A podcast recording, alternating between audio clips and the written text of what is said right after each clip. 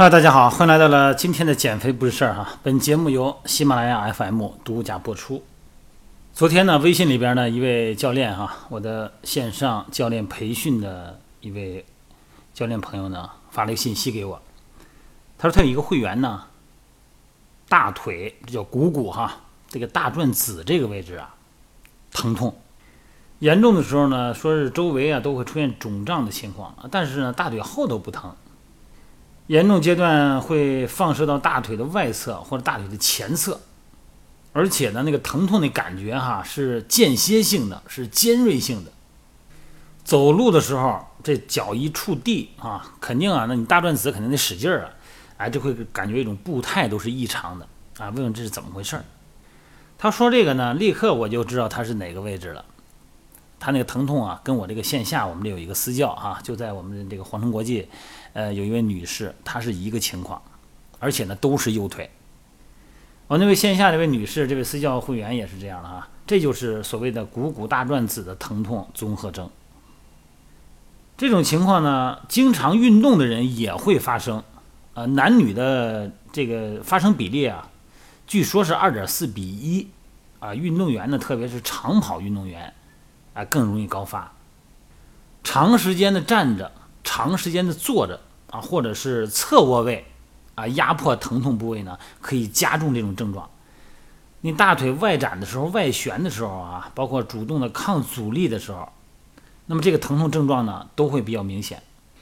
这个位置呢，它其实是很多肌肉的附着点哈。这个是股骨大转子，这里有滑囊。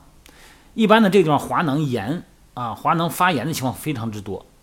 那么股骨大转子的滑囊炎呢，一般就是跨过或者是附着在这个大转子这个位置的肌肉或者肌腱反复的摩擦导致的炎症。那有可能最初的原因可能是外伤，也可能是你看长跑嘛，哎，或者说那个不正常的姿态，你比方大腿内旋这种姿态反复的摩擦导致劳损，这个跟姿态不良有很大的关系哈。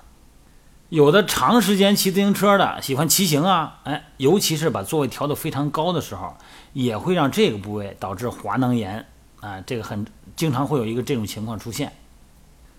当然了，如果是脊柱侧弯，这个压力过大哈，包括长短腿，肌肉没有力量，都会产生这方面的原因。咱们臀部后面哈是臀大肌，侧面呢是臀中肌和臀小肌。这个侧面让髋外展的这个臀中肌和臀小肌，如果过度的激活，或者说是重复的激活，那可能呢会导致大转子附近产生压痛点。大转子呢是这些肌肉主要的远端的附着点哈。那么包括这个髂胫束，这个摩擦也是导致疼痛的原因之一。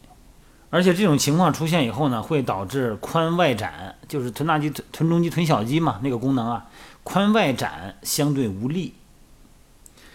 那这种情况怎么处理呢？啊，如果是你感觉特别严重的发炎期呢，你可以选择冷敷哈。当然了，前提是你先上医院鉴定一下，呃，有没有其他的大转子、股骨头方面的因素哈。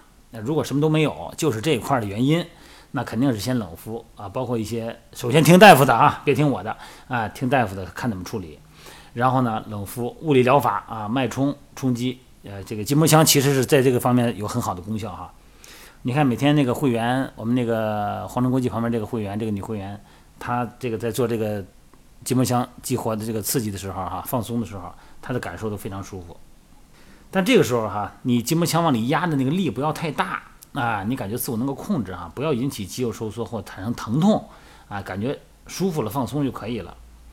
那肌肉训练呢，当然是必不可少的了。身体如果有大腿内旋的情况，那肯定要调整姿势哈。因为身体的力线呢，如果是向内倾斜了，也会导致这种情况啊。臀中肌没有力量，也是造成大转子疼痛的原因。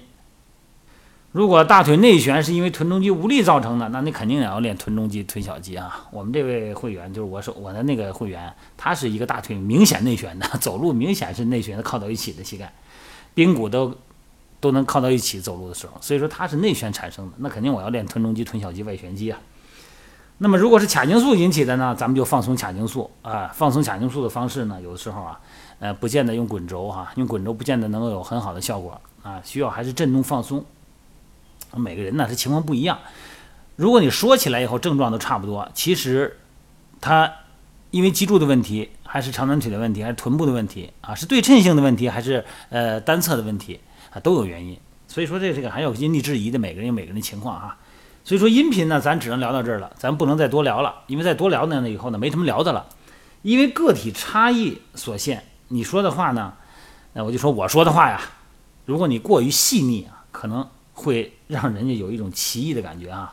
好了，咱们具体情况咱再具体分析啊。希望大家呢能够更多的了解自己，有一些小疼、小的身体异常的时候，身体自然会产生信号。那这个时候呢，你要尊重身体的反射，你要对信号进行分析和解读。你先别说忍着，啊，反正也不疼，我能忍啊。忍到不能忍的时候了，这个病啊发展到一定程度了，你解决起来呢就麻烦了。所以说呢，要倾听自己在运动过程中身体出现的声音。